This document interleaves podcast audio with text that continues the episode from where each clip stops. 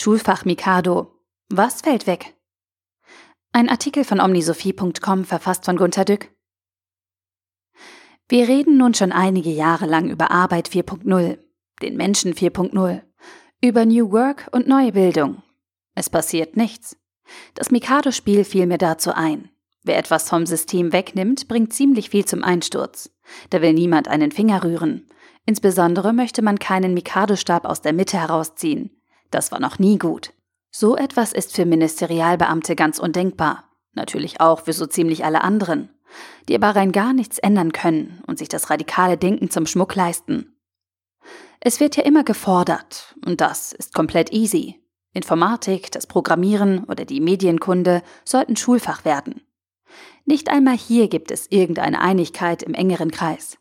Da aber die Schüler heute schon über 30 Wochenstunden Schulunterricht haben und dann ja noch Hausaufgaben machen sollen, sind sie jetzt schon in einem Maße belastet, bei dem im Unternehmen die Polizei und das Gewerbeaufsichtsamt kämen.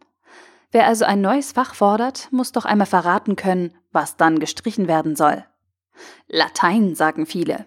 Ich fand damals ein halbes Jahr Mittelhochdeutsch sehr befremdlich. Aus heutiger Sicht, gute Schreiben von Mails würde geholfen haben. Ich habe in der letzten Woche bei einer Bildungsveranstaltung eingeworfen, dass Fächer wie Erdkunde neu gesehen werden könnten, weil die Kinder viele Länder schon im Urlaub gesehen hätten. Biologie kann heute auf YouTube für alles zurückgreifen. Stoffsammlungen für Erörterungen gelingen spielend und gedankensparend beim Surfen. Sofort erscheint bei Twitter, Dück will Erdkunde weghaben. Und dann ein Mini-Shitstorm des Inhaltes, dass Erdkunde anscheinend wichtig für die Entwicklung des Menschen sei und ich ein Trottel. Ich hatte aber noch weiter angemahnt, dass Medizin, Kommunikation, Jura, Wirtschaft und Psychologie gar nicht in der Schule vorkämen. Was machen wir damit? Warum reden alle vom Programmieren, wenn wir doch im Kommunikationssumpf leben, sich psychische Beschwerden und Krankheiten epidemisch ausbreiten und viele in Armut geraten, weil sie nicht richtig wirtschaften? Warum lernen wir Integralrechnung und Vektorprodukte, die nur für physikartige Studiengänge je später gebraucht werden? Warum nicht Statistik, die wir im Berufsleben dann allesamt nicht beherrschen und deshalb schlecht entscheiden? Wie wäre es, wir denken einmal ganz neu darüber nach, was Bildung ist? Das müssen wir wohl langsam, weil sich die Welt verändert. Aber dann schreit jeder Fachlehrer, dass er am wichtigsten ist. Heute unterdrückte Fachlehrer werden die Diskussion dafür nutzen, die Rückkehr zu schönen Künsten und zur reinen Bildung zu fordern. Andere warnen davor, das Digitale allzu ernst zu nehmen und fürchten sich vor der digitalen Demenz, der viele Politiker schon twitternd verfallen scheinen. Und Sport, ganz klar, muss natürlich gefördert werden, weil unter den Menschen der Bewegungsmangel grassiert. Dazu kommt, ich bin Lehrer für Latein und Religion. Wenn das alles wegfällt, was wird aus mir?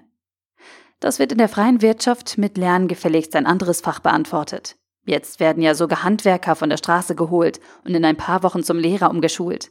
Aber Beamte werden da wohl geschont werden müssen. Sie dienen per Definition dem Staate. Das heißt, man kann ihnen nichts tun.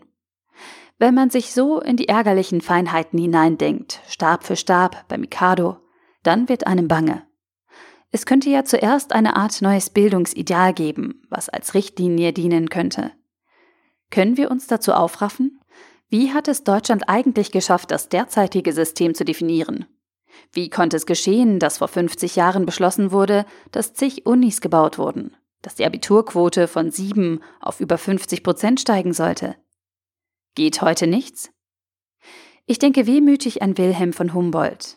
Ich ärgere Sie einmal mit den Anfangsmonaten unseres heutigen Systems. Zitat aus der Wikipedia. Als Humboldt am 15. Dezember 1808 mit der Berufung in das Amt konfrontiert war, zögerte er es anzunehmen, zumal nachdem der Freiherr vom Stein auf Druck Napoleons als Staatsminister am 25. November entlassen worden war. Nun zeichnete sich ab, dass Humboldt nicht als Minister und damit nur dem König verantwortlich, sondern als Sektionschef unter Innenminister Friedrich zu Donau-Schlobitten tätig werden sollte. Er mag gefürchtet haben, dass ihm angesichts der Bedeutung der Aufgabe nicht genügend freie Hand bliebe zur Neuordnung des Unterrichtswesens. Das Berufsschreiben auf den neuen Posten ließ Humboldt im Jahr 1809 zwei Wochen liegen, lehnte dann halbherzig ab und bat den König, seinen diplomatischen Dienst in Rom fortsetzen zu dürfen. Das aber wurde ihm verwehrt. Am 20. Februar wurde er zum geheimen Staatsrat und Direktor der Sektion für Kultus und Unterricht im Ministerium des Inneren ernannt. Nachdem er sich schließlich in die Umstände gefügt hatte, setzte Humboldt in seiner Amtsführung in Königsberg eine erstaunliche Dynamik frei und reformierte, unterstützt von seinen Mitarbeitern Nicolovius, Syvern und Uden, sowohl temporeich wie umsichtig Lehrpläne, Lehrerausbildung und Prüfungswesen an Elementar- und Volksschulen, Gymnasien und im universitären Bereich. Obwohl er das öffentliche Schulwesen aus eigener Erfahrung weder als Schüler noch als Lehrer kennengelernt hatte. Zitat Ende. Sie haben es registriert? Ernennung am 20. Februar 1809 aber nicht als Minister, sondern tiefer, so wie Dorothee Bär etwas fürs Internet tun soll, ohne ein Ministeramt, wie zuvor Alexander Dobrindt auszuüben, damit sie trotzdem ähnlich erfolgreich sein kann. Zitat aus der Wikipedia weiter aus dem gleichen Artikel den Vorsatz, seine Stellung im Staatsrat aufwerten zu lassen, um unabhängig und gleichberechtigt unter Kabinettskollegen wirken zu können, hatte Humboldt zu keiner Zeit aufgegeben und sich Hoffnungen gemacht, den König von den Vorstellungen des Freiherrn vom Stein überzeugen zu können.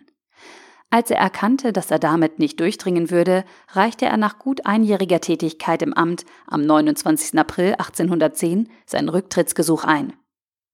Stark, oder? Nach einem einzigen Jahr Arbeit so viel Wirkung? Da traurig ein bisschen, weil wir uns die Welt heute viel zu kompliziert machen, indem wir uns in wichtigen Fragen heillos zerstreiten, was wir aus den Ideen der Demokratie und des Föderalismus heraus nötig finden. Dabei geht es bei der Demokratie darum, gut zu entscheiden, aber nicht jahrzehntelang dafür zu brauchen. Ich fürchte, dass nichts geschieht. Wenn Deutschland in den üblichen Ranglisten weiter zurückfällt, übernehmen wir dann kritiklos das System aus Finnland oder so. So wird es in der Industrie gemacht. Wenn die Best-Practice-Berater kommen und sich mit maßstabsgetreuem Abkupfern goldene Nasen verdienen. Na gut, dann Finnland. Der Artikel wurde gesprochen von Priya, Vorleserin bei Narando.